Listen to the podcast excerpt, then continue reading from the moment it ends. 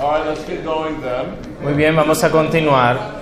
We are returning, It- having finished the excursus on apologetics, Habiendo terminado la digresión en apologética, to the uh, structure of the Doctrine of the Word course, a la estructura del curso de doctrina de la palabra, having looked at Re- Revelation in general, habiendo visto la revelación en general, we now come to take up the subject ahora vamos a hablar del tema of redemptive revelation. De la revelación redentora. I hope that our studies of Psalm 19 Espero que nuestra, eh, nuestro estudio del Salmo 19 and the two categories of y revelation de las dos categorías de revelación give some content to your minds les dé algún contexto en sus mentes with regard to this subject en cuanto a este tema of redemptive revelation de la revelación redentiva and what we mean by it. y lo que queremos decir con eso. Now we are returning then to page 10. of- Vamos ahora a la página 20 de la cartilla. Eso, 10, gracias. Página 10. Now, uh, let me explain something here. Déjenme explicar algo aquí. Let me see the notes.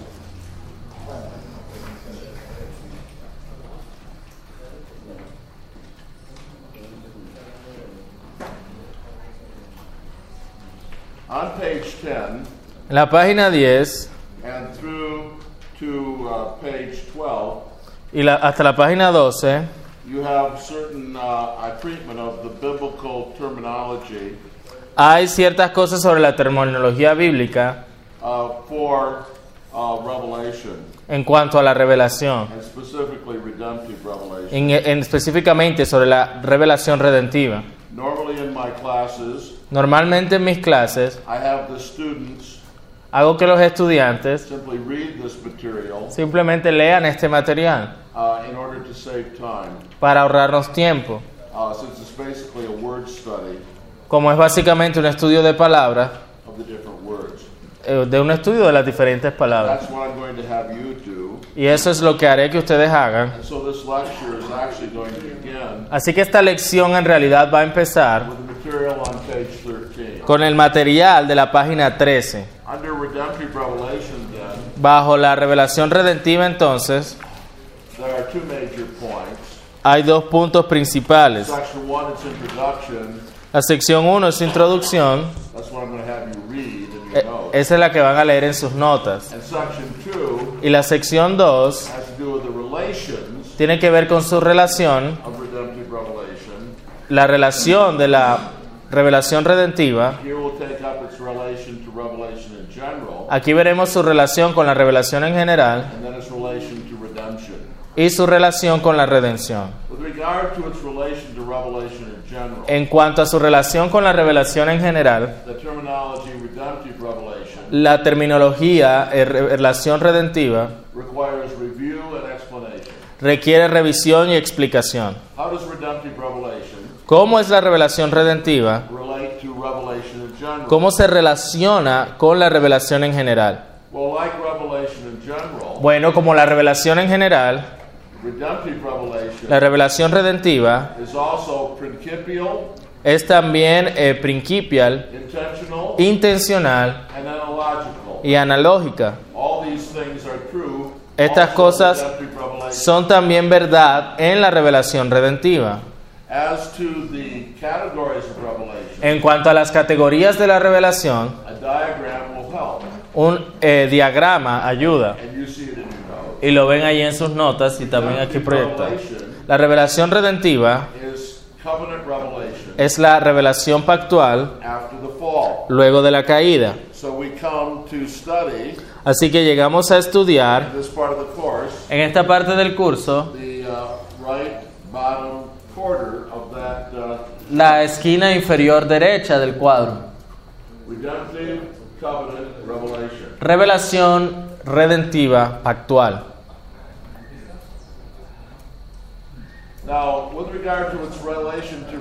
En cuanto a su relación con la redención, uh, we have more to say. tenemos más que decir. Es solo una relación con la idea más amplia de redención that redemptive redemptive revelation can be properly understood. Para que la revelación redentiva pueda ser entendida de manera apropiada. Y ideas falsas surgen de la mala interpretación de esta relación.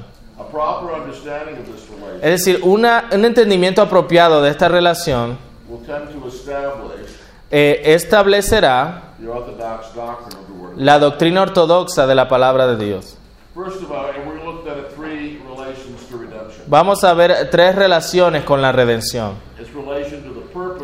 Su relación con el propósito de la redención, su relación con la actividad de la redención y su relación con el Redentor mismo.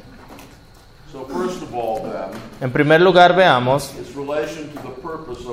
su relación con el propósito de la redención. And under this, the number one, Y bajo este encabezado, el número uno, quiero que piensen en primer lugar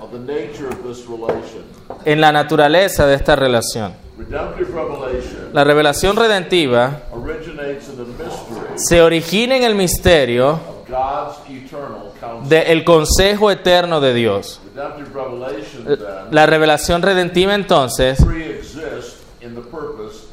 preexiste en el propósito de Dios. This is the teaching of Romans 16, Esta es la enseñanza de Romanos 16, verses 25 and 26. versículos 25 y 26. Vamos a leer Romanos 16, del 25 al 26. Dice, y al que puede confirmaros según mi evangelio y la predicación de Jesucristo, según la revelación del misterio que se ha mantenido oculto desde tiempos eternos, pero que ha sido manifestado ahora y que por las escrituras de los profetas, según el mandamiento del Dios eterno, se ha dado a conocer a todas las gentes para que obedezcan a la fe. Así que esta referencia a aquello que se había mantenido oculto desde los tiempos eternos es una referencia, creo yo, al propósito eterno de Dios. Consider 1 Corinthians 2, Consideren 1 Corintios 2, 7 to 11. del 7 al 11.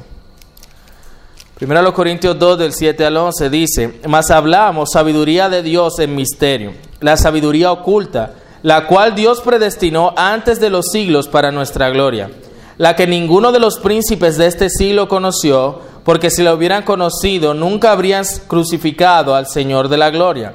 Antes bien, como está escrito, cosas que ojo no vio, ni oído yo, ni han subido en corazón de hombre, son las que Dios ha preparado para los que le aman. Ese es 1 Corintios 2 del 7 al 11. Let me fi- finish here. Pero Dios nos las reveló a nosotros por el Espíritu, porque el Espíritu todo lo escudriña en lo profundo de Dios.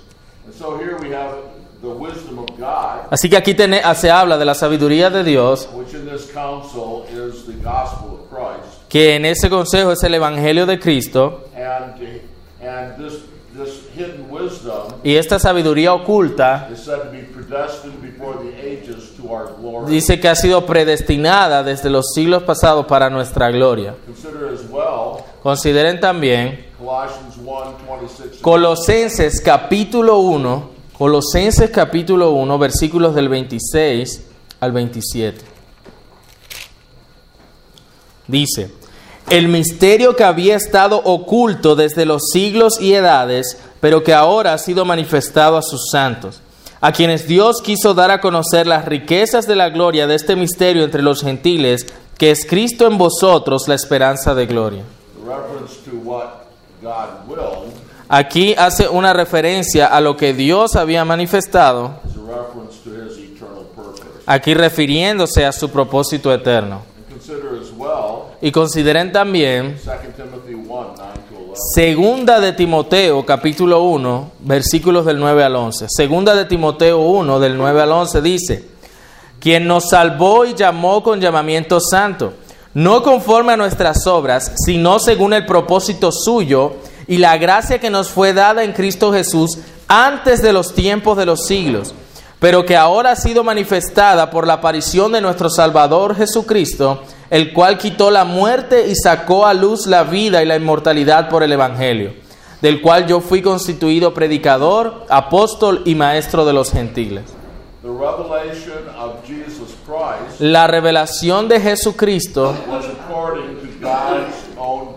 fue conforme al, al propósito de Dios. Finally, notice Titus 1, Y finalmente noten Tito capítulo 1, verses 2 and 3. Versículos 2 y 3. Tito 1, 2 y 3. En la esperanza de la vida eterna, la cual Dios, que no miente, prometió desde antes del principio de los siglos, y a su debido tiempo manifestó su palabra por medio de la predicación que me fue encomendada por mandato de Dios nuestro Salvador. Una vez más aquí, tenemos el testimonio que el Evangelio de Cristo that was promised fue algo que fue prometido from all eternity. desde toda la eternidad. The language uh, of the text El lenguaje del texto speaks of the, a promise made in eternity, habla de la una promesa hecha en la eternidad uh, as, as is parallel, and so it's parallel with the other text we've looked at. y es paralelo a los otros textos que miramos. Uh, notice also 1 Peter 1.20. Noten también Primera de Pedro 1.20. Primera de Pedro 1.20. Dice, ya destinado desde antes de la fundación del mundo, pero manifestado en los postreros tiempos por amor de vosotros. Notice Ephesians 1.9. Noten también Efesios 1.9. Efesios 1.9.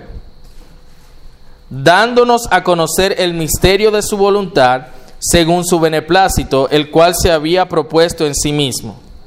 And notice Ephesians 3.5. Y noten Efesios 3.5 que dice, misterio que en otras generaciones no se dio a conocer a los hijos de los hombres, como ahora es revelado a sus santos apóstoles y profetas por el Espíritu.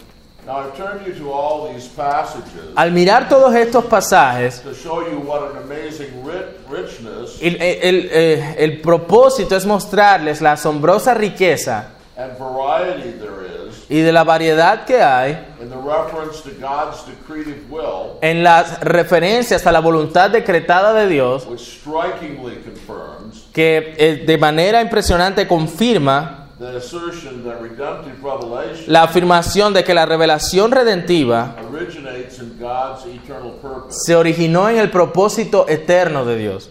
That it is, uh, it is called, in relation to this, Es llamado en relación a esto un mandato, Romans 16, 26. Romanos 16, 26, It is something that is predestined, es algo que es predestinado, 1 Corinthians 2, 7. como vimos en 1 Corintios 2, 7. It is will, es algo que fue eh, deseado, fue de la voluntad Colossians 1, 27. de Dios, Colosenses It 1.27, is God's purpose, es el propósito de Dios, 2 Timothy 1, 9. como lo vimos en 2 Timoteo 1.9, It is promise, es prometido, a promise of the Father to the Son. una promesa del Padre al Hijo, In Titus 1, 2. en Tito 1.2, It is foreknown. Es eh, previamente conocido, in 1 Peter 1, 20. En 1 de Pedro 1.20, It is God's good pleasure es el buen propósito y el beneplácito according to Ephesians 1, 9. de Dios de acuerdo a Efesios 1.9. And of course, we must add to all Y también debemos añadir a todo esto that the Redeemer himself que el Redentor mismo preexiste not just in God's purpose, no solo en el propósito de Dios, sino en el ser mismo de Dios. John 1, 1 to 3. Juan 1, del 1 al 3. Redemptive revelation is La revelación redentiva es the expression of God's electing purpose la expresión del propósito elector de Dios and the instrument of that purpose. y el instrumento de ese propósito. The goal of God's purpose La meta del propósito de Dios and hence of redemptive revelation y por lo tanto de la revelación redentiva embraces abraza o, o involucra o, alcanza la iluminación salvífica de hecho en el elegido. Those saved Aquellos que son salvados son salvados por medio de recibir una revelación. No una revelación directa in the sense that apostles, apostles and prophets en el sentido de los apóstoles y profetas. Sin embargo, reciben una revelación en terminología bíblica. Cuando haces el estudio de palabra, que les resumí en sus notas, ustedes verán que la terminología bíblica uh, incluye tanto la revelación directa to apostles and prophets a apóstoles y profetas and a whole spectrum of things, y todo un espectro de cosas, including the individual enlighten- enlightenment of incluyendo la iluminación divina del pueblo de Dios en el conocimiento del Evangelio. La Biblia distingue, hace una distinción entre revelación directa dada a apóstoles y profetas and the illumination of individual saints, y la revelación de los santos individuales, pero el término que usa en relación a la revelación los- lo usa para referirse a ambas. Tanto la iluminación de santos individuales y a la revelación directa dada a Moisés y a los profetas y a los apóstoles. John 12, 28. Juan 12, 38. This was to fulfill the word of Isaiah the prophet, Sorry, I'm getting there. 12:38 que dice, para que se cumpliese la palabra del profeta Isaías, que dijo, Lord, who has believed our report, Señor, ¿quién ha creído a nuestro anuncio? ¿Y a quién se ha revelado el brazo del Señor? This is talking about the illumination of individual Christians, Esto está hablando de, de la iluminación a cristianos individuales, pero utiliza el lenguaje de revelación. Similarly, Philippians 3.15 De manera similar, Filipenses 3:15 also speaks of illumination también habla de iluminación usando la palabra revelación. Así que todos los que somos perfectos, esto mismo sintamos. Y si otra cosa sentís, esto también os lo revelará Dios. And Ephesians 1.17 is similar. Y Efesios 1.17 es similar, donde dice, Efesios 1.17, para que el Dios de nuestro Señor Jesucristo, el Padre de Gloria, os dé espíritu de sabiduría y de revelación en el conocimiento de Él. Esta es la oración de Pablo para la iglesia en Éfeso. and he asks that God would give them a spirit of wisdom and of revelation. Y él pide que Dios les dé espíritu de sabiduría y de revelación. Esta no es una referencia a revelación directa, sino a la iluminación salvífica de los cristianos. Also notice Luke 2.32. Noten también Lucas 2.32.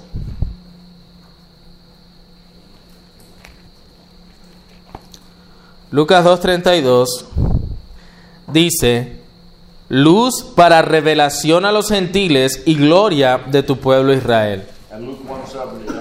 Y Lucas 1.79, para dar luz a los que habitan en tinieblas y en sombra de muerte, para encaminar nuestros pies por camino de paz. Ambos pasajes, eh, hablando, muestran que la revelación incluye iluminación. And this is also the case in 2 Corinthians 4, Y esto también es el caso en 2 Corintios 4, verses 4 to 6. versículos del 4 al 6.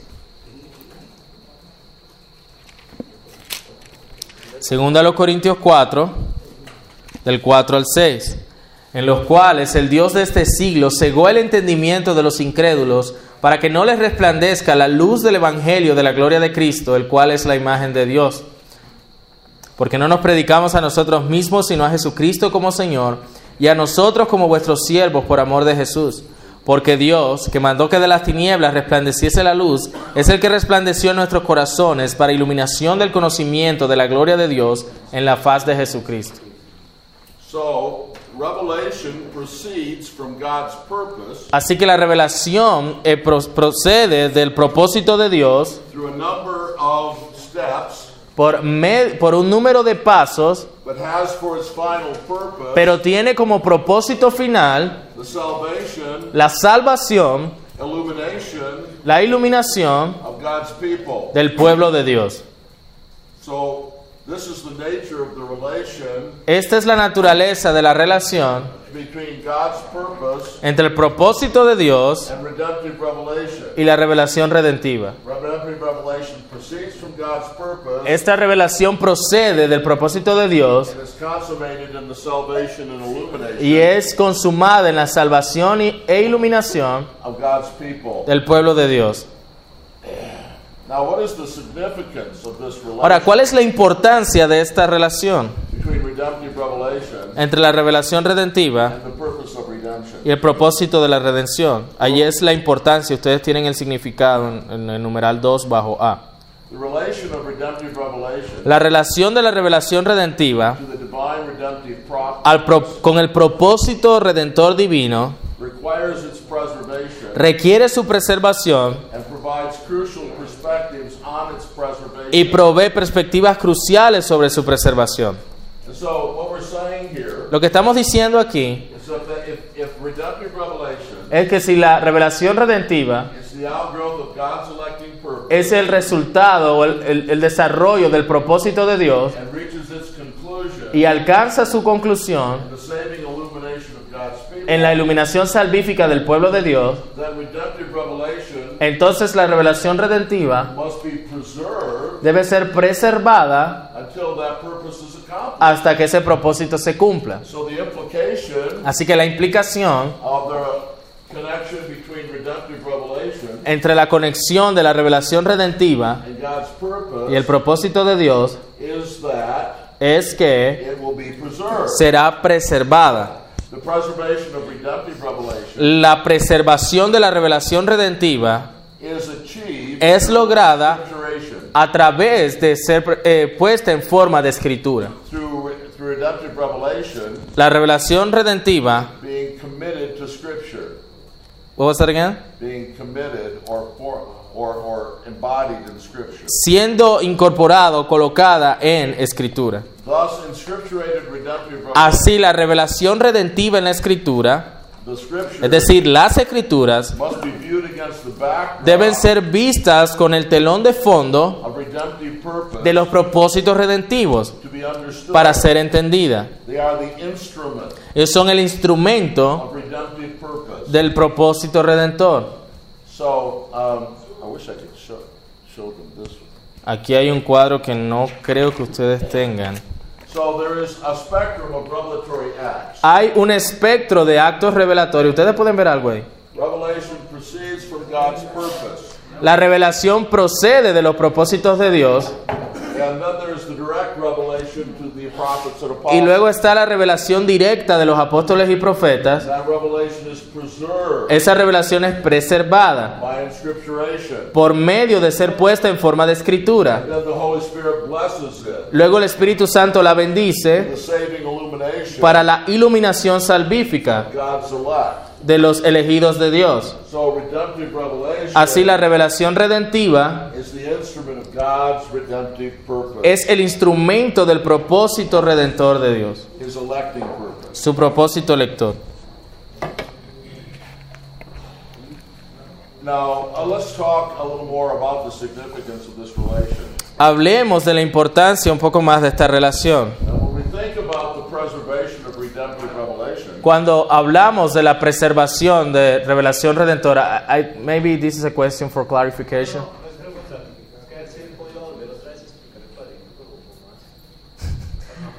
He want for you to restate the, the graphic slowly. perdóname. Um, it's really frustrating because I have a nice graphic right in my Es frustrante porque aquí tenemos un gráfico bien simpático, But uh, let's see if I can, I, I can do it. pero una vez más vamos, voy a tratar de mostrárselo. This, this is a graphic of the spectrum of revelatory acts. Ok, hay un espectro de los actos revelatorios. And this spectrum of revelatory acts Y este espectro de actos revelatorios are at one and the same time son al uno y al mismo tiempo redemptive revelation revelación redentiva as the outgrowth of God's como eh, desarrollando los el propósito de Dios. And, uh, and this revelation Y esta revelación, proceeds through several phases. eh, eh, preservada en diferentes fases, There's, there's direct revelation, hay revelación directa, and then there is the preservation, Y luego- of this luego está la preservación y colocado en forma de escrituras de esta revelación directa por medio de los profetas y los apóstoles. Todo esto luego es bendecido por el Espíritu Santo para la iluminación salvífica de los elegidos. Ya debió haberle llegado. Now, this means Esto quiere decir that we must assert que eh, debemos afirmar the certainty of its preservation. la certeza de la preservación de esta revelación. The purpose El propósito from which redemptive revelation flows por el cual la revelación redentiva fluye es soberano e irresistible. And thus, Así, la idea that God would impart redemptive revelation de que Dios impartiría revelación redentiva eh, como expresión de su soberano propósito y luego fallar en preservarlo es impensable. as the instrument of sovereign purpose, Como el instrumento de tal propósito debe ser y será preservado. Si la revelación redentiva es el instrumento de un propósito soberano, entonces logrará ese propósito y por lo tanto debe ser preservado. Ahora, en discusión con algunas personas, ellos conciben de que Dios habló en el pasado, pero argumentan que en alguna parte de la transmisión de su palabra, what He said was garbled and obscured. lo que decía eh, entonces se obscureció. Entonces ellos eh, preguntan, ¿cómo puede ser tan dogmático ahora when such garbling has occurred? cuando eh, la escritura eh, tiene, se ha oscurecido, tiene ciertos... When you say gravel, what do you mean by that? I'm having a hard time with that. What? Gravel? Garbled, What's that? messed up, mixed up. Oh, thank you. Oh. Maybe if you say that in the first place, that's not the problem. Well, Entonces ellos argumentan que han sido contaminadas. such views, however, Tales puntos de vista, sin embargo. Son inconsistentes. They forget that redemptive revelation Ellos se olvidan la revelación que la revelación redentiva is the expression of sovereign redemptive. es la expresión de un propósito redentivo soberano. A God who would give revelation Un Dios que da revelación y luego permite que sea contaminada o que se, o se vuelva oscura, sería un Dios sin poder. And this is inconsistent. Y eso, y eso es inconsistente con el carácter de Dios. But now I want you to consider also Ahora quiero que consideren también la importancia de su preservación. Algunas veces las personas argumentan que el punto de vista que tú tengas sobre la escritura es realmente un asunto secundario. They acknowledge that there's a divine revelation, Ellos reconocen que hay una revelación divina, but they say that your view of the Bible pero ellos is dicen que tu postura sobre la Biblia es menos, de menos importancia. Too much emphasis on an inerrant book Tanto preocupación acerca de un libro inerrante o sin error es como dijo un famoso liberal de apellido Harnack, es querer eh, chasing like to pursue, right? Yeah. Querer perseguir al espíritu en un libro. And so, as a result, he says, Y como resultado, este liberal dice, our religion will become doctrinaire. nuestra religión se volverá doctrinaria y muy enfocada en un libro. One will descend from the pinnacles of revelation Uno debe descender de los pináculos de, de la revelación to grovel in the dust of theological theological nitpicking. Oh man, that's that's a hard one. Nitpicking? No, everything. Can Uh, you, one descends from the height uno desciende desde el, desde, el, Revelation. desde el pináculo de la revelación to push one's face into the dust para poner el rostro en el polvo. of theological nitpicking. You know what nitpicking No, is? I don't know what is nitpicking. Theological hair splitting. Oh man, Not hair splitting either. no, Not nitpicking. no, Not hair splitting. no. Aquí la idea, esto va a ser una traducción, una paráfrasis, nada literal, pero tiene que ver con que entonces descendiríamos del pináculo de la revelación para ir al, al polvo de querer poner todo en un libro, es lo que estos liberales dicen. Es decir, en tener un, un énfasis completo en un detalle sin importancia. Such opinions must not be for a moment Eh, eh, tales opiniones no deben ser por ningún momento sostenidas. Cuando la revelación redentiva es vista con el telón de fondo del propósito divino, ningún desprecio de la importancia de su preservación y de su carácter escritural debe ser tolerado. La preservación y el carácter escritural de la revelación redentiva es un enlace crucial en la cadena del propósito redentor divino. La precisión en nuestro entendimiento de la naturaleza de la preservación y del carácter escritural es entonces crucial.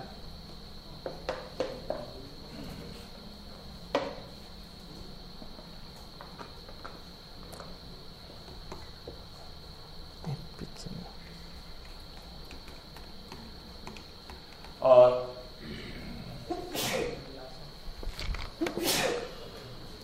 I think it's worthwhile here to quote Berkhoff. Aquí vale la pena citar a Louis Berkhoff. Therefore, God provided for its inscripturation. Por lo tanto, Dios proveyó. No, never mind. We have to start that over. Ok. It was of the utmost importance Era de la mayor importancia for the special revelation of God que la revelación especial de Dios fuese colocada por escrito, porque fue dada en el transcurso de muchos siglos y contiene obras y eventos de que, que no son repetidos, sino que pertenecen al pasado. Así que el conocimiento de los tales hubiese perecido en el olvido si no fuesen registrados y así preservados. Para la posteridad. Así que era importante that this knowledge should not be lost, que este conocimiento no se perdiera, ya que la revelación divina contains eternal truths contiene verdades eternas that are pregnant with meaning que están cargadas de significado para todas las épocas, para todos los pueblos, bajo todos los tipos de circunstancias. Therefore, God provided for its inscripturation Por lo tanto, Dios ha provisto que sea presentado en forma de escritura, para que ahora su revelación venga a nosotros, not in the form of deeds and events, no en forma de obras y eventos, sino como una descripción de estos, para guardarla contra que fuese eh, corrompida falsification. o falsificada. Él la dio en forma permanente por escrito. Y desde esto se concluye que hay una conexión especial entre la revelación especial y la escritura. Pero debemos también pensar en la naturaleza de su preservación. Hemos visto la realidad. Eh, what was that again? the importance, Hemos visto la importancia. the certain. I'm sorry, it's the certainty of its preservation, Hemos visto la certeza de su preservación, the importance of its preservation. la importancia de su preservación And now we have to think of the nature. y debemos pensar en la naturaleza de su preservación. Not only God's God's perfections, no solamente las perfecciones de Dios, but also man's depravity, sino también la depravación del hombre, demands this view. Demanda este punto de vista. Hay una perspectiva crucial aquí en cuanto a la naturaleza de la preservación. La revelación redentiva was intended as the instrument of redemptive purpose. tiene la intención de ser el instrumento del propósito redentivo. El propósito de la preservación was to bring this central revelation era traer esta revelación central al alcance de todas las épocas y todos los pueblos, citando a Abraham Kuyper. The question is whether La pregunta es, perdón, el asunto aquí es que la preservación y el carácter escritural de la revelación redentiva hace esa revelación disponible en su gloria nativa y en su autoridad, o si o, o- o ya sea que esta gloria is dimmed in the process, steam like like uh, shadow, like becoming less bright. como si tal gloria eh, perdiera brillo en el proceso. It is not consistent with God's character No es consistente con el carácter de Dios or His purpose o con sus propósitos to think He would be so careless el pensar que Dios no tendría cuidado in preserving. En preservar su revelación. Es inconsistente con sus propósitos de, de que la revelación redentiva supuestamente se haya oscurecido en el proceso de preservación. Una vez más, como Kuyper dijo, este instrumento central de revelación is not placed in the midst of the world no es colocado en medio del mundo in order that God may look on and see what man will para ver, para que Dios vea qué es lo que el hombre va a hacer con eso, sino que los propósitos soberanos de Dios sean cumplidos por medio de esa revelación. But not only God's perfections, Ahora, no solo las perfecciones de Dios, but also man's depravity sino también la depravación del hombre demandan que tengamos esta postura. Just because it is Solo porque es eh, revelación redentiva, it is addressed to men es dirigida a hombres in their sinfulness, en su pecaminosidad, rebellion, rebelión, pride, orgullo and perversity. y perversidad. Redemptive revelation, therefore, Por lo tanto, la revelación redentiva must address them debe dirigirse a ellos en una forma completamente autoritativa. in other in. En cualquier otra forma, la razón humana caída se volvería entonces el árbitro de la revelación redentiva, siendo el hombre o queriendo el hombre permanecer como la autoridad final. El propósito redentivo es entonces frustrado en, es- en un punto esencial. La doctrina de la inerrancia es simplemente la, es la lógica consecuente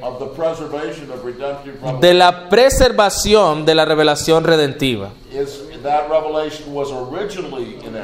Esa revelación fue originalmente inerrante that inerrancy is preserved. Y esa inerrancia es preservada. It is simply the assertion Es simplemente la afirmación that we possess redemptive revelation de que poseemos revelación redentiva con una gloria que no está oscurecida y con una autoridad nativa. Now we come then in the second place Vemos en segundo lugar, bajo su relación con la actividad de la redención.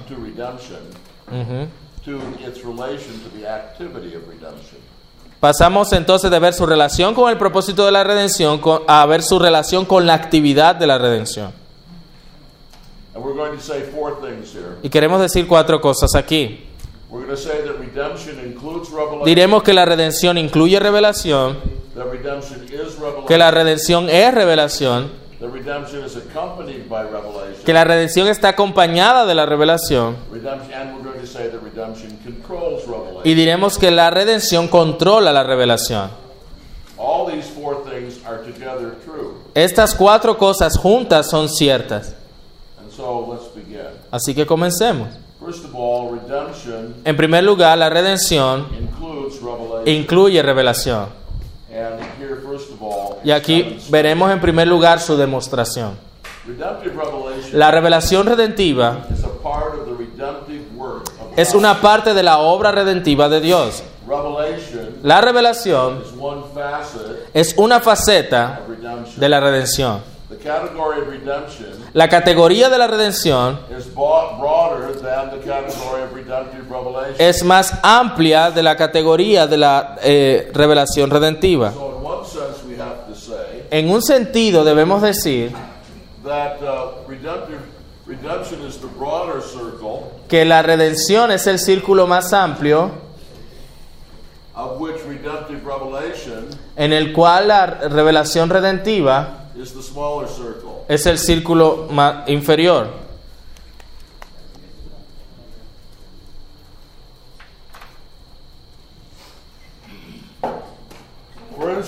Por ejemplo, while revelation mientras que la revelación is solely for the purpose es solo con el propósito of altering man's subjective condition, de alterar la condición subjetiva del hombre, redemption includes also la redención incluye también the satisfaction of divine justice. la satisfacción de la justicia divina. redemption has both a God-word En, en un sentido, la redención tiene and a man-word reference, una referencia hacia Dios y una referencia hacia el hombre, mientras que la revelación es exclusivamente dirigida hacia los hombres.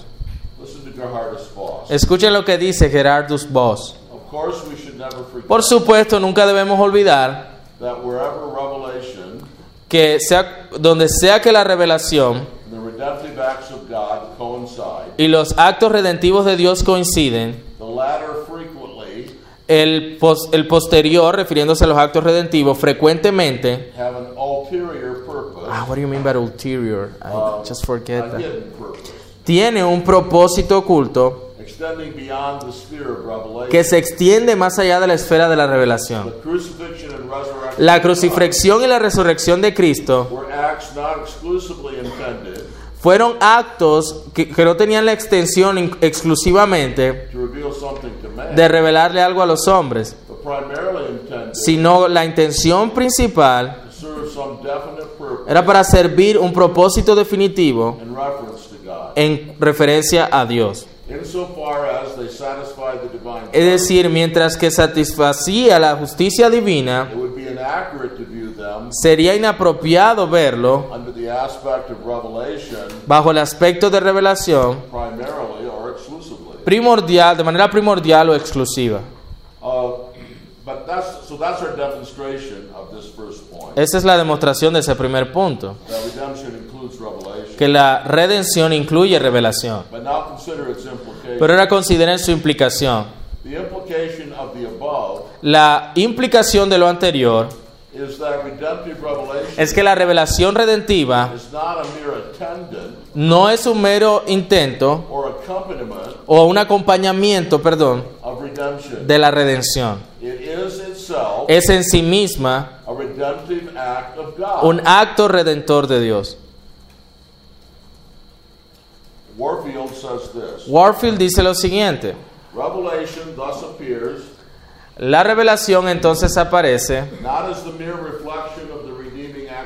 no como un mero reflejo de los actos redentivos de Dios en las mentes de los hombres, sino como un factor en la obra redentiva de Dios. Una parte, eh, una parte que, que compone la serie de actos redentivos de Dios, without which that series would be in, sin la cual esa serie sería incompleta and so far inoperative for y, its main y quedaría inoperativa para su fin principal. Así que las escrituras representan, colocándolo entre los actos, debemos colocarla entre los actos redentivos de Dios y darle una función como un elemento sustancial en las operaciones por las cuales el Dios misericordioso salva a hombres pecadores. No es, eh, no es meramente una un- algo que constantemente acompaña los actos redentivos de Dios. Es en una palabra, en sí misma, un acto redentivo de Dios.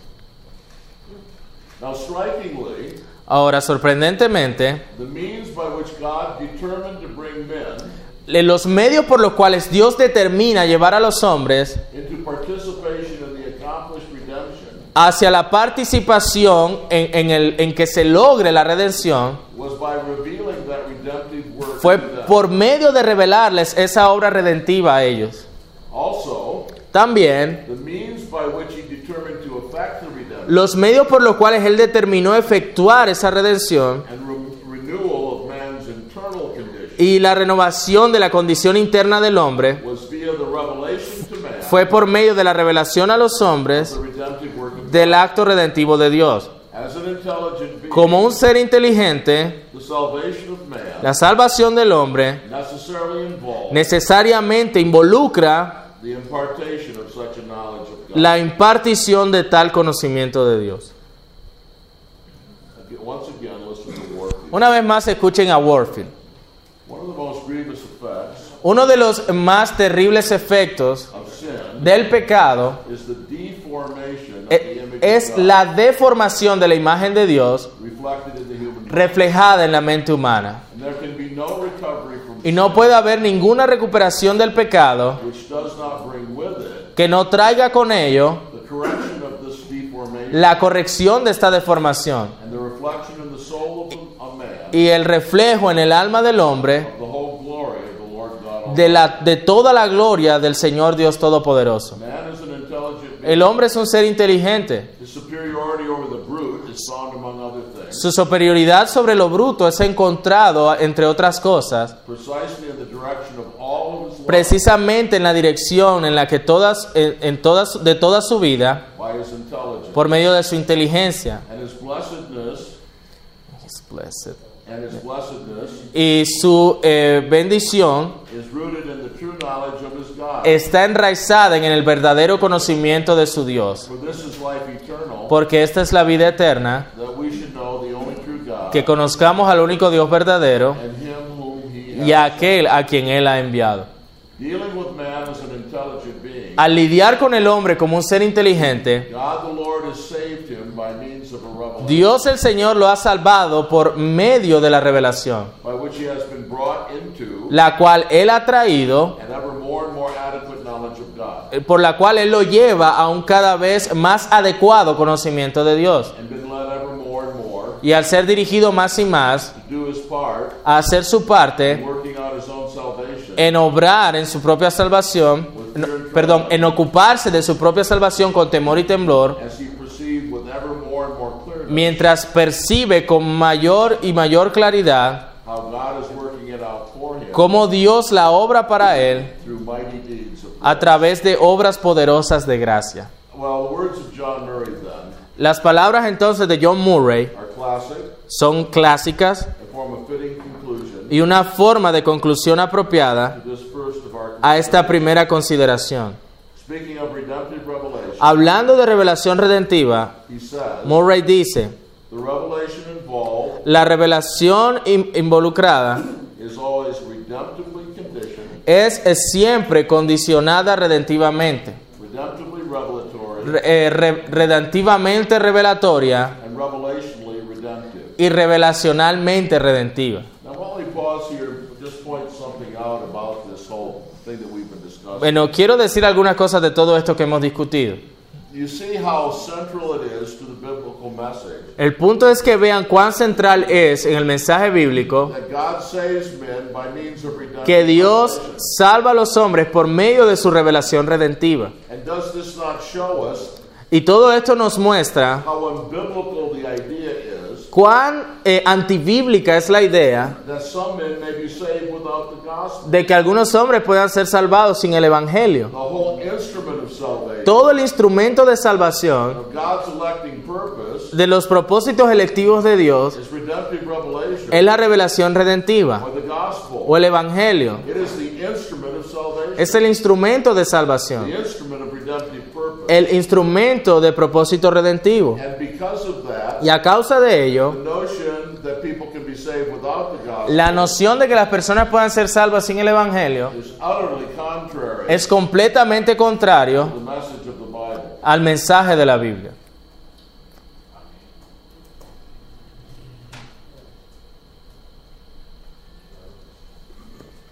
Well, I think we're going to uh, call that good for today and wait to take up the second of our four points about the relation of redemption and revelation. El punto sobre el- que la redención es revelación lo veremos el día de mañana. And so we will come a few minutes early Así que habiendo terminado unos minutos más temprano, vamos a tomar algunas preguntas. Sí, hermano. Hermano, voy a necesitar me dejen escucharlas. Gracias. Hoy en día, ¿cómo asumimos que la palabra de Dios está preservada con tanta manipulación? How can we assume today that the Word of God is preserved when so much manipulation has been taking place? So many what? Manipulation.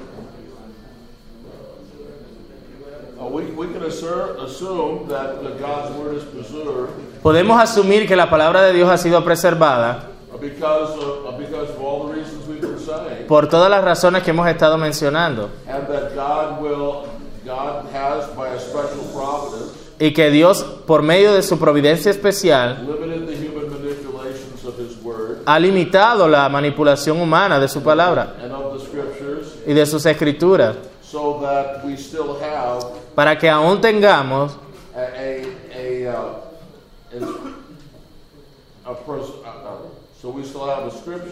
para que aún tengamos las escrituras uh, que preservan la revelación redentiva en toda su gloria. Así que la doctrina de la preservación involucra la doctrina de una providencia especial, limiting the weakness and wickedness of men eh, quitando del camino la debilidad y la perversión del hombre, en la manera en que esa maldad pudiera eh, pervertir las escrituras. And when we examine the manuscript evidence Y cuando eh, estudiamos la evidencia de los manuscritos for the Old Testament and New Testament, para el Antiguo y el Nuevo Testamento, es claro que tenemos en las escrituras una clara preservación de la palabra original de Dios. Sí. Em, según el discurso de Pablo en Hechos 17, sería legítimo para nosotros en nuestros días hoy usar, citar autores eh, seculares para, para presentar una apología, un discurso apologético. So it will be legitimate for us, as Paul, to quote pagan authors in doing our apologetic.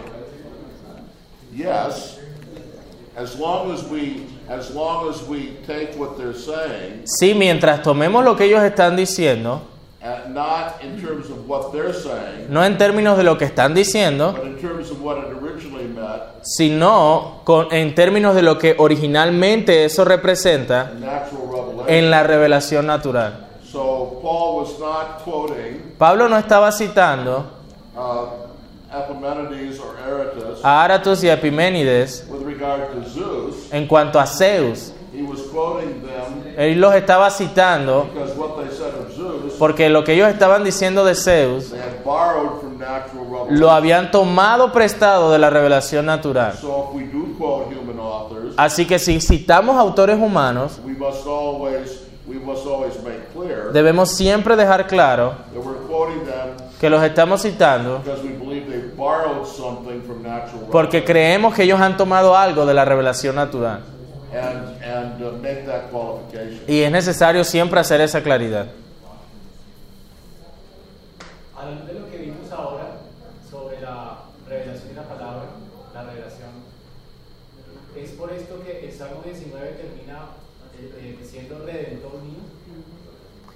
So, uh, So what you were saying with the relationship, relationship with redemption and revelation Yes. will be that that's you know he's trying to say that is that is for that reason that Psalm 19 ends with the psalmist saying that the Lord is my redeemer in light of his of, of the revelation he is talking about in light of the revelation that he is talking about. I'm not quite sure what you, uh, yes, the answer is yes, I think so. Sí, la respuesta es sí, así lo creo, But I'm not sure I'm really understanding your question. pero no estoy seguro de entender bien la pregunta. Sí. No, dila de nuevo, brother, para. Yeah, well, yes, uh, I mean, if you're saying Si estás diciendo that revelation que la revelación es, el instrumento del propósito redentor de Dios